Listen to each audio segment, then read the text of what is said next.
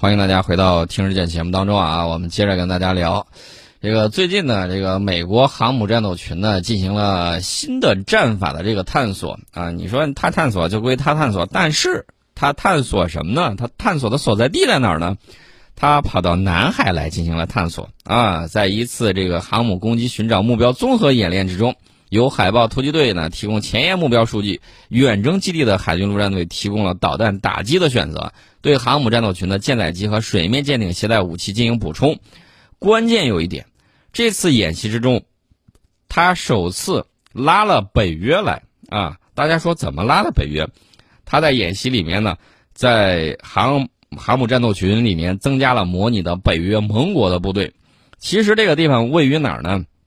就是位于这个北约。啊，就是美国吧，呃，不，直接说吧，就是美国位于这个伦敦的这个盟军海上司令部的这个支援之下，美军航母战斗群与一个模拟的北约特遣部队一起执行打击任务，旨在发展与盟国的协同作战能力。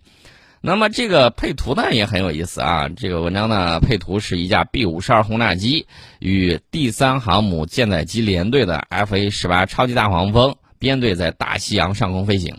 啊，这个近年来呢，我们看到美国航母进入南海活动期间，经常有美国空军轰炸机进行相关区域进行训练。这次呢，可能就在进行相关的这种演练啊，他就是在玩这个呢，大家明白了吧？他就是在搞这个。所以说呢，这个美国现在在折腾的这些东西，怎么说呢？我只能这么说，你先自求多福吧。哎，大家可能会说，为啥要让他自求多福呢？刚才我们在节目里头已经说了。说美国有一架这个军用飞机啊坠毁了，坠毁了两人呃死亡。那除此之外呢，其实还有个事儿没跟大家说，这个是再早两天，一个是二月二十号，还有一个是二月十八号。二月十八号的时候有一个报道，是美国空军的一架这个 T 三八教练机在降落的时候起落架嘎嘣一下脆了啊，然后整个飞机就跪了，还好没有造成人员伤亡。教练机出现这种情况，这个 T 三八教练机啊，不是第一回出现问题了。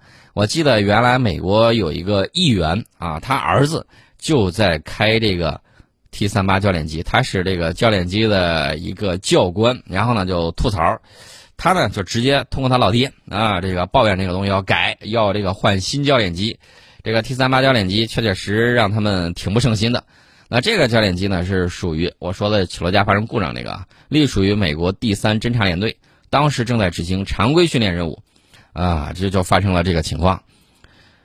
还好，还好，还好，没有人员伤亡。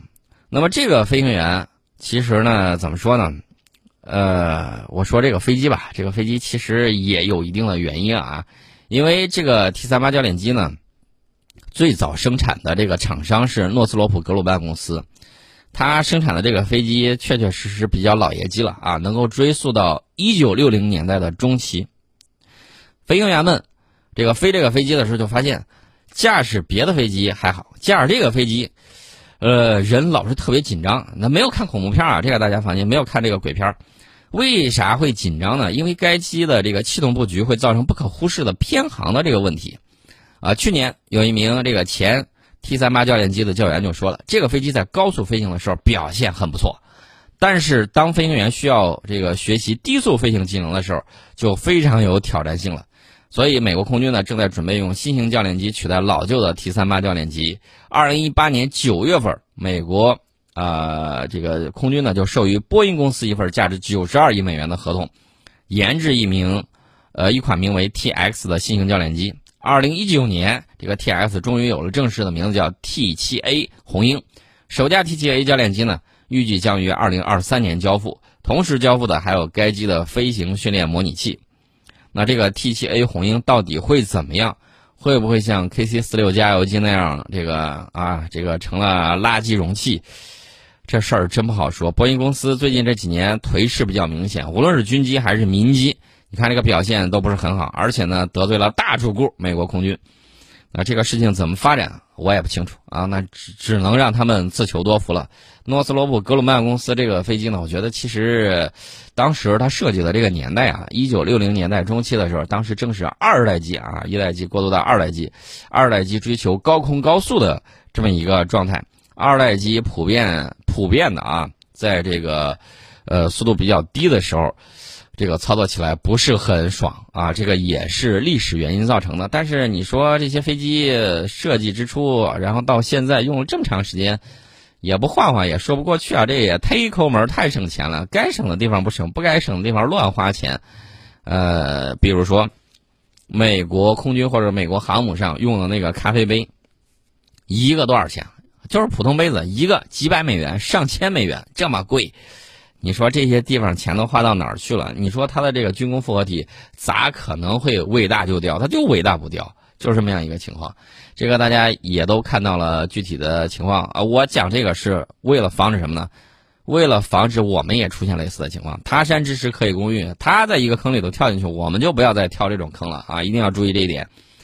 另外呢，美国今年这个因为进入二零二一年啊，现在呢，它稍微恢复了一点元气。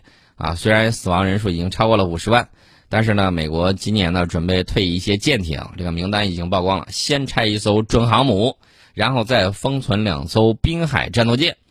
呃，美国海军近日呢宣布，这个拆除被大火烧毁的好人理查德号两栖攻击舰的时间表，以及将两艘滨海战斗舰提前退役的具体安排。这个好人理查德大家都熟悉。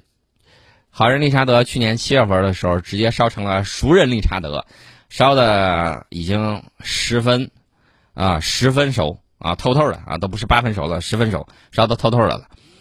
这个大火呢，整整烧了四天。美国一开始的时候，这个海军人员啊，救火的好像呢也不是很积极，然后就看着它烧来烧去，这艘价值啊多少亿美元的这个准航母就烧成这个样子。然后呢，美国海军领导人刚开始还说啊，我们一定会把它修好的啊，向国会要钱。国会那帮老爷们也不是傻子，要多少钱呢？得至少花费二十五亿美元啊，得至少五年时间。美国国会老爷们一听，得了吧，多掏点钱，你重新造个新的，都比你把它修好浪费这个钱来的好啊，并且过火了之后，主体建构、主体的这个结构强度是否有所保障？未来会不会正开着开着，然后就散架了？这都是大问题。所以最终决定啊，让该舰退役并进行拆解。你说去年七月份都烧成这了，做一个决定进行拆解花了多长时间？七月份啊，咱把七月份刨掉，八月、九月、十月、十一月、十二月、一月、二月，到二月份，啊，这个整整花了七个月的时间。虽然二月份还没有过完，那六个多月吧，半年时间才做好决定啊，拆解退役。直接拆了不就完了吗？费那个劲干什么？还有就是他那个滨海战斗舰生不逢时啊，自由号和独立号转入退役封存状态。这个滨海战斗舰呢老出问题，这个 出问题不是一艘两艘，不是一个两个啊，不是一次两次，而是经常性的。正走着动力没了，一查咋回事儿啊？有这个传动轴的问题，也有这个个别零部件的问题，反正就是走不了了。那只能在部署途中，正部署着呢。派了一艘拖船，然后把船啊哼哧哼哧的就给拖回去了，这也是很让人郁闷的事情。更令人夸张的是，有一艘舰它首航，从美国啊一个地区从北边啊往南边走，还没走走到地儿呢，走到半路啊，不好意思，船坏了啊，船坏了，怎么也回不去了，怎么办呢？叫了一艘拖船，就近拖到一个海军军港里面去维修去了。啊，这是美国的这个滨海战斗舰。滨海战斗舰的设计理念呢也比较奇葩。当时他想呢，我要一专多能，对付一些海黄水海军，那还不是绰绰有余？他只有导弹艇，我拿这个碾压他就行了。凭借这个高速，你追我也追不上。但是这个高速啊，需要需要动力，也需要有很好的传动装置。不好意思，他都没有啊。除此之外，他在设计模块顶上还在考虑。我要一专多能，我把这个模块卸了，我能干这个事儿；我换一个模块，我能干别的事儿。想象是很美好的，但万万没想到的就是，这个东西你换了之后，他忘了舰上的这些人员还要学习新的东西啊！不同的打击单元、不同的作战模块，它对应的舰员的要求也不一样，这把水兵们可害惨了。你说这个船是要换一些人来？接手呢，还是要怎么样的？反正呢，就是一专多能没搞定，就有点像功能太多的那个小刀一样。你其实出去带的时候并不是特别方便，因为啥呢？你平时用到的功能呢，它是有限的。你呼呼啦啦，你搞了一个东西，你是炫技呢，还是怎么着呢？其实有些带出去不方便的，它也就不用了。这是我讲到的美国滨海战斗舰啊，实在是让美国海军忍无可忍了，也没有啥大作用，干脆封存拉倒，退役吧。然后时间呢是在今年的九月三十号和七月三十一号，呃，自由号是九月三十号啊，自由号这应该是它的首舰吧，我如果没有记错的话，呃，独立号呢，这个七月三十一号给封存，呃，也许将来说不定哪一天可以重见天日啊，哎，我。我觉得你倒不如把一些装备给拆一拆，拆完了之后呢，卖给美国的土豪，让他在海上飙船玩，岂不更好？那么在这份最新的美国2021财年退役舰艇名单之中，原来计划同时退役的这个沃斯堡号，就是我说到的那个首航，然后呢就趴窝的那个，还有科罗拉多号滨海战斗舰被从名单里面删除了。美国海军领导人呢之前是打算一次性把这最早服役的四艘滨海战斗舰都提前退役。美国海军作战部长吉尔迪上将上个月说过，说海军必须放弃那些不符合海军基本任务的项目，这就包括最早建造的四艘滨海战斗舰。不过，这个好人理查德号两栖攻击舰提前退役却是个意外。目前，关于火灾的原因仍然在调查当中。美国海军的官员去年八月份的时候曾经表示，锁定了一名潜在的纵火嫌疑人。呃，原来是有人放火呀，这事儿还挺好玩的。至于说有人放火，这一在美国海军里面也是有传统的。比如说，美国一艘造价非常昂贵的核潜艇，啊，就因为它舰上一名水兵，可能是因为急着想回去，不是舰上的水兵啊，是船厂的一个维修工，急着回去跟他抢他女朋友的那个家伙 PK，啊，然后呢，他一看工作再忙不完了，着急慌忙之下。直接把里面有一堆进了油的这个纱线头啊，这个拖布什么之类的给点着了，意图制造一场小型火灾。但是万万没想到的是，他这边下班跑了，那边火越烧越大，越烧越大啊！这艘航母呢，呃，这艘潜艇啊，已经烧的差点快报废，然后修又修了好多年，又花了好多钱啊，气得要死。这个老出这种问题，你说到底是人员的问题还是人员管理的问题啊？呃，美国退役的这个舰艇名单里面还包括两艘 海岸警卫队的近海巡逻船，一个是叫西风号，还有一个叫下马风号。嗯，那下一个是不是叫中风号啊？我不太清楚啊。反正这个船是在三月二号和二月二十五号分别报废。还有一艘巡逻船叫龙卷风号，将在下个月出售给外国的军事伙伴啊，其实就是卖破烂去了。其实我倒觉得啊，他不如把这个东西捐给别人呢，或者说卖给别人呢，还能挣点小钱钱回来。另外呢，美国海军还计划在九月向外军出售一艘远洋拖轮，四月份退役麦克亨利堡号登陆舰啊，这大概就是他一年七七八八要这个退役的东西啊。至于说这个退役的这个装备呢，那用途当然很广了。也许你在他这个海军博物馆逛的时候啊，他卖给你的一些什么徽章啊什么之类，可能就是这些退役的破船。然后拆出来之后融化了之后做出的这个新的纪念品，这一点呢，我们还是要提醒一下大家，美国在这方面做的还是比较好的啊，包括它的这个海军文化等等方面，呃，纪念意义的东西还有很多啊，激发这个爱国主义情绪的这个做法呢，比我们更加高涨啊，所以说呢，这个大家要注意，美国人家有做的好的地方，我们该呃这个学习的时候也就要学习，但是他做的不好的地方啊，咱们呢。怎么说呢？见贤思齐焉，见不贤啊？怎么办呢？择其善者而从之啊，其不善者而改之啊。咱们当然了是比较保持这种谦虚谨慎的这种作风，还是很好的。欢迎大家回到听日的节目当中啊。我们看到这个美国军人网站二月十七号有一个报道，美国国务院称，近三分之一的美国军人拒绝接种新冠疫苗啊。这些情况呢，让美国国会的议员们表示严重关切。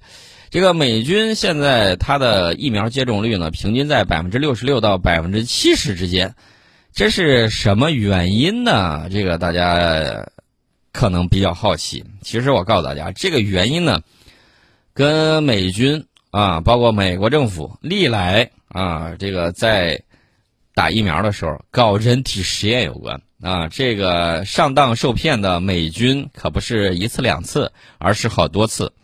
而且呢，他们假借这个疫苗的这个问题，然后呢进行这个人体实验，导致了很多的不良后果。比如说，在这个海湾战争之前，然后呢接种那个疫苗，呃，除此之外还有什么呢？美国总统，美国前任总统啊，曾经道过歉的啊，就前几任总统有一个曾经道过歉的，在外国实施什么呢？啊，打的这个幌子也是给给人家接种疫苗的，结果呢，他是实验病毒的啊，干过这种事情。所以在这种大环境之下，这是一个方面的因素啊，心生恐惧。另外呢，还有跟他的这个疫苗不太过关有关系啊，这个疫苗的这个副作用比较大啊，这是美国疫苗啊。所以美国吹嘘的他这个那个，你一场疫情来了之后，整个都曝光了，你到底组织能力如何，看得很清楚。那这是另外一个原因，也就是说疫苗技术现在让大家隐忧比较大，也就是美国的这块儿。那除了这个之外，还有什么呢？还有一个就是这个跟美国啊，为了统治，他在底层搞这个反制教育有关。所以你看，美国民众有很多啊，到街上去抵制疫苗啊什么之类的。大家还记得不记得这个郭杰瑞啊，在纽约街头采访的时候，有一波支持这个打疫苗的，还有一大波反对打疫苗的。然后呢，双方这个唾沫星子横飞，哎呀，戴着口罩啊，有的甚至把口罩拉下来对着对方在那儿喷。那这个情况大家也都看到了，这个根深蒂固的这种反制教育啊，这是一个很很关键的一个点。所以说呢，综上所述，为啥美国军人之中他拒绝新冠接种新冠疫苗的这个比例这么高？原因也在这儿，啊，虽然美国人自己说啊，军人拒绝接种新冠疫苗的情况没有影响美军的部署，说美军已经适应在新冠疫情大流行的环境之中工作。我不知道怎么流呃怎么适应的，呃，是你的航母适应了，还是你的巡洋舰适应了？既然适应了，为什么还爆发疫情啊？这个航母上、军舰上，一个萝卜一个坑。你随手想去再招募一批过来，熟手，然后马上就能够接替，也比较困难吧？美军总共也就一百多万人，现在他报出来的这个情况，大家也都看到了。据说已经累计有十五万，呃，这个九百一十名美国军人的新冠病毒检测呈阳性，并且有二十一例死亡病例。当然，他这个统计数字准不准？我要打一个问号，因为他之前以这个秘密为由啊，这个拒绝透露到底有多少人在部署的时候出现了那个问题，所以这个数字比较随性啊，没有什么统计的这个根据出来，所以咱们姑妄听之啊，就按他说的，那个这个比例也比较高。你总共不到一百五十万的军队，然后十分之一，十分之一新冠病毒检测都呈阳性。呃，这个看起来也是挺吓人的。最多的是美国陆军，累计有五万三千零三十人；美国海军据说有三万一千三百二十六人；美国空军有两万七千三百四十三人；美国海军陆战队有一万八千七百八十三人；美国国民警卫队有一万九千四百二十二人。美国国会议员呢，还对疫情对美军行动的影响呢表示担忧。他们提到，在过去一年，美军的训练和演习被大幅度的削减。受新冠疫情的影响，据说有九十九场演习被取消，三十九场演习被推迟啊，包括他在盟友啊挪威那儿的军演也被人家给取消了。这是美国的这个军舰现在感染这个疫情的这个情况。艾森豪威尔航母战斗群在部署准备的时候，有百分之八十的水平表示将接种新冠疫苗，啊，然后呢，人家还说了不强制接种啊，但是他说了，这个可以告诉你，我们会很快。强制执行啊，就像我们对流感疫苗所做的那样。那至于说他们这个疫苗打下去之后会不会出现很剧烈的这种副作用，我直接跟大家说啊，已经有一千多人死于他们的这个疫苗的这个啊这个接种了，已经有一千多人，这个绝对不是一个小数字。呃，这个我们呢已经经过了这种检验检测啊，包括在海外有大量的这个人员，所以说呢，迄今为止未见一例。啊，所以这个高下立判啊，这是我们给大家讲到的。呃，今天呢，我们就先给大家聊到这儿。